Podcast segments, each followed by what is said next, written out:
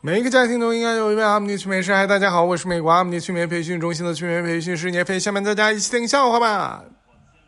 小明已经连续生病很多年了，他就不想像其他人那样，一到老了都都都生病，就那样的都都多惨，完了救救不回来那样病死，他就希望自己能够自然死亡，他就。向老天爷许愿，希望可以自然死。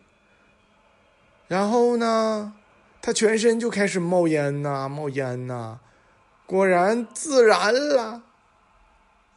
小明得了绝症，他就去一个酒店订了十间客房。别人问：“你为什么要订十间呢？”他说。因为时间可以治愈一切。上大学的时候，小明和他的爸爸几乎从来都不打电话，但是突然有一天，他爸来电话了。哎呀，给小明激动的呀，说：“爸爸，你咋给我打电话了呢？你咋突然想起我来了呢？”他爸说：“嗯，咋是你呢？打错了。”然后就挂断了，都不说个再见。老婆问小明：“我不想让别人看到我的双下巴，又不想减肥，那怎么办呢？”小明说：“那你留胡子吧。”小时候啊，父母经常教育小明不要乱花钱，不要乱花钱。长大了，小明才发现，那么教育根本没用啊，咱家钱呢？你给我钱，我再乱花呀。老婆问小明：“是你的前任好看，还是我好看？”小明说：“我的前任化妆都没有你化成灰好看，你赶紧化成灰吧。”网友张丽给我留言说他讨厌小明的表哥。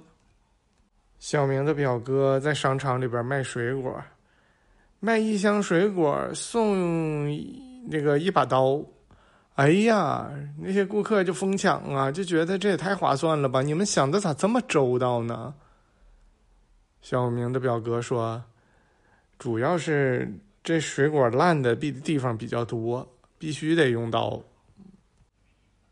网友四二一八零一五九九给我留言说他讨厌龙图，说龙图有男有女。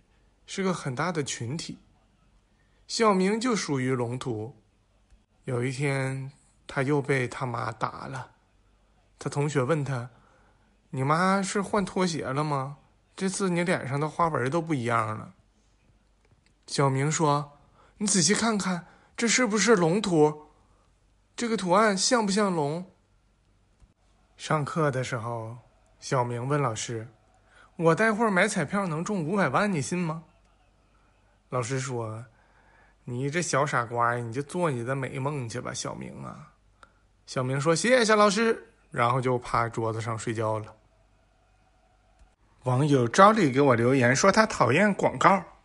有一天，小明看广告，给他朋友买了一份礼物，上面有一个纸条说：“这虽然不算是什么珍贵的礼物，但是也够你用一年的了。”他朋友非常开心的打开一看，哇塞，日历呀！网友一只喵喵鸡给我留言说他讨厌棕帽子王老五。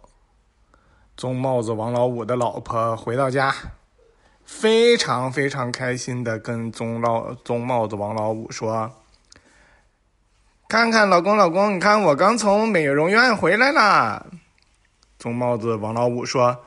咋的？你今天去总美容院没开门啊？一只喵喵鸡还说他讨厌灰帽子王老五。灰帽子王老五的孩子上课的时候，老师问他家孩子说：“比小溪大的是什么呀？”他说：“河。”比河大的是什么呀？海。比海大的是什么呀？羊。比羊大的是什么呀？牛。